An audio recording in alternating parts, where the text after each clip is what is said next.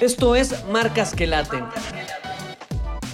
Un programa que te ayudará a tener una marca poderosa y emocionalmente relacionada con sus audiencias. Todo bajo un mismo enfoque, las marcas humanas.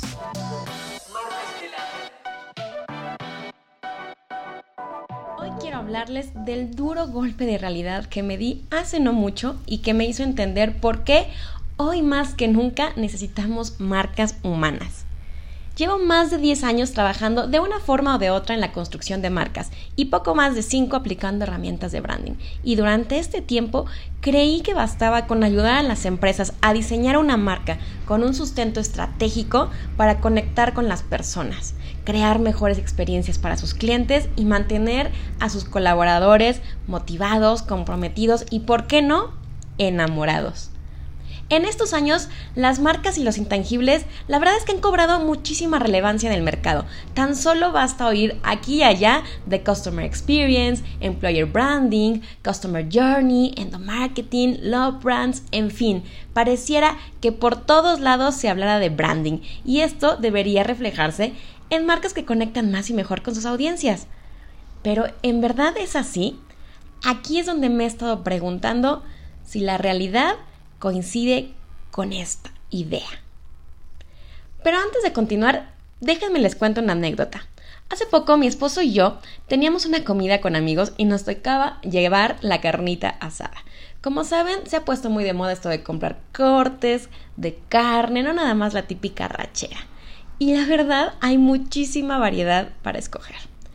Paramos en un lugar nuevo que ya teníamos ganas de entrar y que llamaba mucho la atención por cómo estaba decorado, el nombre del lugar. Era uno de estos que se les llama ahora boutique de carnes, muy fancy. Nada que ver con esas carnicerías a las que acompañaba mi mamá en el mercado. Yo, como amante de la experiencia de marca, la verdad es que me esperaba un servicio muy pro, muy diferenciado, y mi esposo, como amante de la carne asada, esperaba encontrar calidad y variedad en cortes la imagen, la marca nos hacía esperar eso, nos tenía con altas expectativas. Pero para nuestra sorpresa no encontramos ninguna de las dos. Salimos más rápido de lo que entramos decepcionados, no tanto de que no tenían la picaña que estábamos buscando, sino que especialmente nos sorprendió el maltrato, sin energía, sin conexión, sin empatía de la que nos estaba atendiendo, de la empleada. Nos dirigimos entonces a otra tienda, mucho más pequeñita, que era atendida por el dueño. Y bueno, para no hacer la historia muy larga, ahí tampoco había picaña, pero nos encontramos con un servicio totalmente diferente, cálido, nos explicaba eh, el expertise que tenía, la pasión que tenía por las carnes, nos dio algunos consejos, nos recomendó dónde buscar el corte que estábamos eh, queriendo comprar. La verdad, un servicio totalmente diferente. Nos quedaron ganas de volver. Y este es un mal que padecen muchísimas empresas, ¿no creen? Por algo se dice que nadie atiende tu negocio como tú lo harías. Pero no se supone que el branding nos ayudaba a generar experiencias de marca relevantes, estandarizadas y memorables. ¿No la tienda que tenía una mejor marca debería ser congruente con su servicio y marca entre comillas, porque en realidad lo que tenía era una mejor imagen? Hoy esperamos más de las marcas. ¿Qué sucede entonces cuando hay una brecha entre nuestra expectativa y la realidad? Sucede eso, que las marcas se nos olvida que no solamente se diseñan, sino que se construyen todos los días y los responsables de hacerlo son ni más ni menos que exacto los empleados, las personas que le dan vida a nuestras marcas o que no se la dan. La realidad es que aunque hoy más que nunca se hable de branding, no tiene efecto tangible en la realidad, en la cotidianidad, en la vivencia y experiencia de nuestros clientes y colaboradores si no la aplicamos primero desde adentro, desde las personas que trabajan para esas marcas. Hablemos de la realidad entonces, y para eso los números no mienten. Solamente el 43% de las personas hoy dice ser feliz en su trabajo. Y ojo, que dice ser feliz en su trabajo, porque seamos honestos, todos mentimos en las encuestas y especialmente en una que nos preguntan si eres feliz en tu trabajo. Esto de acuerdo con el reporte de Indeed, la felicidad en el trabajo y es un reporte actual del 2022. Esto quiere decir que hoy, en pleno 2022, más de la mitad de las personas fueron a su trabajo y fueron infelices. Piénsalo bien, más de la mitad de las personas que trabajan hoy en tu empresa son infelices. Esto es una tragedia desde el punto de vista, por supuesto, para las empresas, pero también humano, porque esto significa tener personas infelices, familias que sufren esta infelicidad también, estas consecuencias, y sociedades estresadas, desmotivadas, cansadas, infelices. Este dato me mueve, me sacude. Por supuesto que sí. Pero ojo, tenemos otros datos que son igual de relevantes, igual de estremecedores para las empresas. Porque hoy, de acuerdo con este mismo estudio, el 40% de los, de los empleados está considerando dejar su trabajo. O sea, 4 de cada 10 personas que trabajan hoy contigo están buscando activamente otro trabajo. Esto es malo para las empresas, por supuesto. Y uno de cada ocho colaboradores está realmente comprometido. O sea, de esos seis que se van a quedar, muy pocos van a estar realmente comprometidos. Lo más probable es que la mayoría estén ahí por necesidad, por costumbre, en lo que encuentran algo mejor o simplemente pues porque están esperando una oportunidad mejor. Empleados poco felices, poco comprometidos, son empleados, sí, digámoslo, menos productivos, porque esto es muy importante para las empresas, ¿cierto? Y esto se traduce en clientes menos satisfechos, menos ingresos y menos rentabilidad para las empresas. De nuevo, tragedia humana, tragedia para los negocios. Todo mal. Ahora les queda más claro por qué es importante voltear a ver al interior de nuestras empresas. Recuerda siempre que las marcas se construyen de adentro hacia afuera. Y lo voy a repetir, las marcas se construyen de adentro hacia afuera.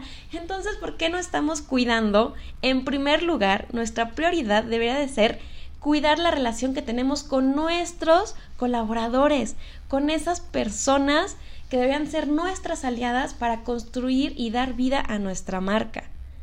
Deberíamos de estar trabajando activamente todos los días para convertir a estos empleados trabajadores en voceros y embajadores de nuestra marca. Pero a ver, aquí me van a estar preguntando, Viole, ¿es posible ya pasar de alguien que se considera en sí mismo un trabajador, un empleado más, a un embajador? Pues bueno, la realidad es que no es un proceso fácil, no es un camino corto. Se requiere el compromiso de los líderes, de la alta dirección y sobre todo un compromiso genuino por las personas. Si no tenemos estos ingredientes, olvídense de hablar de embajadores, de colaboradores enamorados de la marca. No lo vamos a lograr. Necesitamos que el cambio comience por estas personas que son capaces, que son las responsables de tomar las decisiones. Estas personas tienen que cambiar su paradigma y tienen que poner a las personas en el centro. Sí, es un llamado para ti, líder, para que pongas en tu prioridad número uno a las personas que trabajan contigo. Empecemos en esa congruencia. ¿Quieres clientes enamorados, enamorados de tu marca, fieles a tus productos y servicios, que hable bien de tu empresa? Pues empieza por tener colaboradores enamorados de tu marca, fieles a tus productos y servicios, comprometidos contigo, que hablen bien, con entusiasmo de tu marca. Bueno, vamos a compartir el día de hoy tres consejos muy prácticos, porque si bien hablamos de que este es un camino largo y es un proceso de cambio, tenemos que empezar con acciones muy concretas. Venga, entonces vamos con tres acciones concretas para pasar de empleados a embajadores de marca.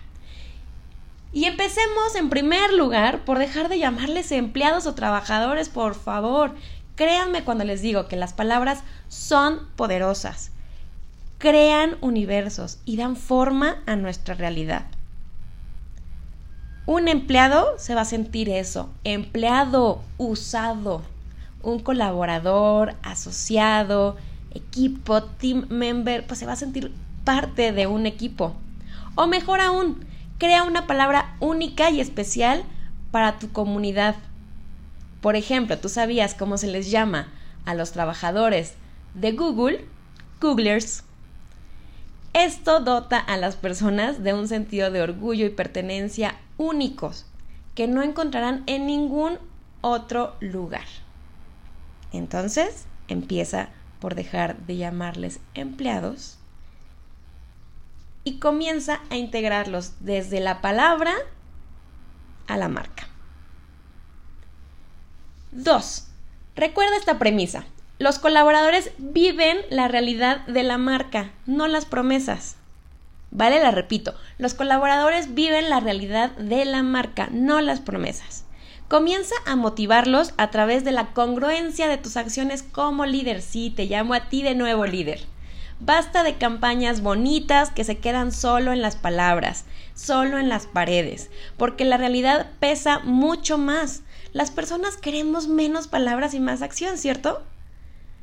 ¿Consideras que tu equipo es importante, valioso y relevante para la empresa? Demuéstralo con hechos, practica la congruencia. Finalmente, siempre vuelve el propósito, el bendito propósito, Viole. Pues sí, el bendito propósito. Y es que recuerda que el propósito es la piedra angular de todas las marcas.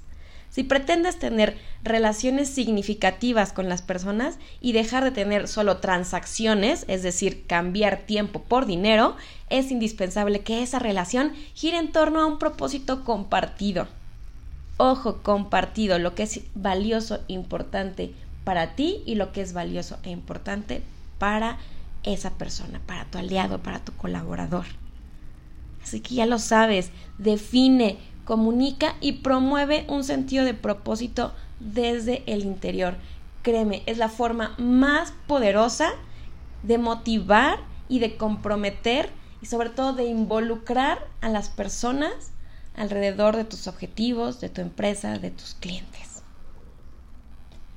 Así que ya lo sabes, este tema me apasiona muchísimo. ¿Cómo pasar de personas que trabajan en una empresa a personas que se vuelven voceras y embajadoras enamoradas de una marca? Y créeme, es posible pasar a enamorar a tus colaboradores, porque si hablamos de personas que odian su trabajo, estoy convencida que hay personas que pueden amar su trabajo, amar su marca estamos hablando de estos intangibles poderosos que mueven a las personas, que le dan sentido de propósito a nuestro diario vivir, a nuestro trabajar. Esto es poderosísimo para las marcas. Venga, pues ya lo sabes, empecemos a trabajar de forma consciente, poniendo a las personas en el centro para pasar de empleados a embajadores de marca. Es posible, es mucho trabajo, pero es posible. Y si necesitas ayuda en este camino, en este recorrido para pasar de empleados a embajadores de marca, consulta a un experto, léete unos libros de branding, endobranding, branding interno, de verdad, créeme que vale la pena empezar a poner a las personas en el centro y construir tu marca del interior hacia afuera. Esto es todo por hoy. Nos vemos en un siguiente episodio. Los quiero y sigan humanizando marcas que nosotros lo haremos también. Bye.